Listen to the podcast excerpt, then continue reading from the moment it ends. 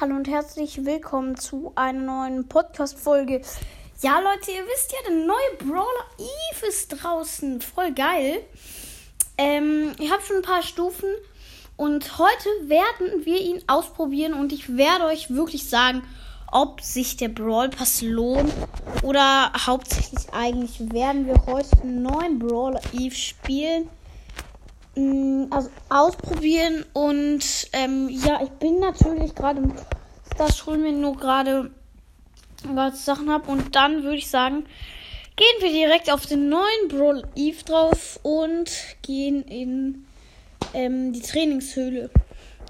So, also leider kann man in der Trainingshöhle nicht mit ähm, Dings da spielen. Star Power und Gadget. Das finde ich ein bisschen schade, aber trotzdem an sich ist schon krass. So. Ähm, man sieht ja, wenn er Lo also erstmal der Schuss. Er schießt drei Eier. Ich habe mal in der Folge gesagt, wie viel Schaden. Zuerst ein kleines, ein mittelkleines und dann ein großes. Eigentlich, also für mich, sehen sie jetzt nicht richtig wie Eier aus.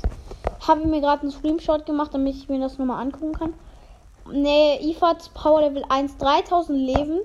Leben. Er macht insgesamt 640.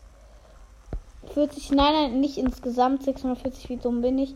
Äh, sein, übrigens, seine Ulti macht 200 Schaden.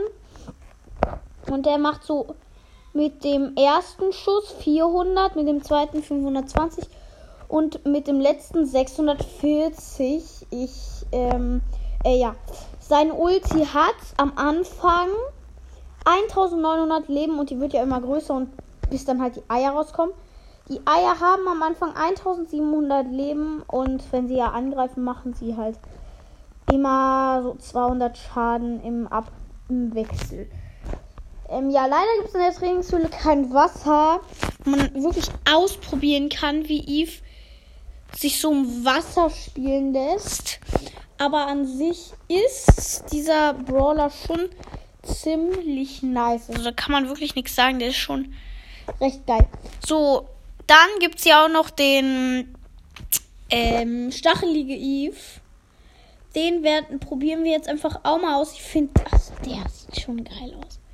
Also das Design und so, der ist schon wirklich geil. Die Eier, die der schießt, sind genau gleich. Also äh, fast genau gleich.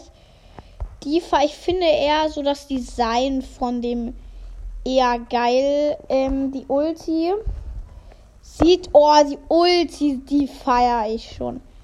Also die Ulti, die sieht geil aus. Oh, und diese Dings da feiere ich auch, die so spawnen.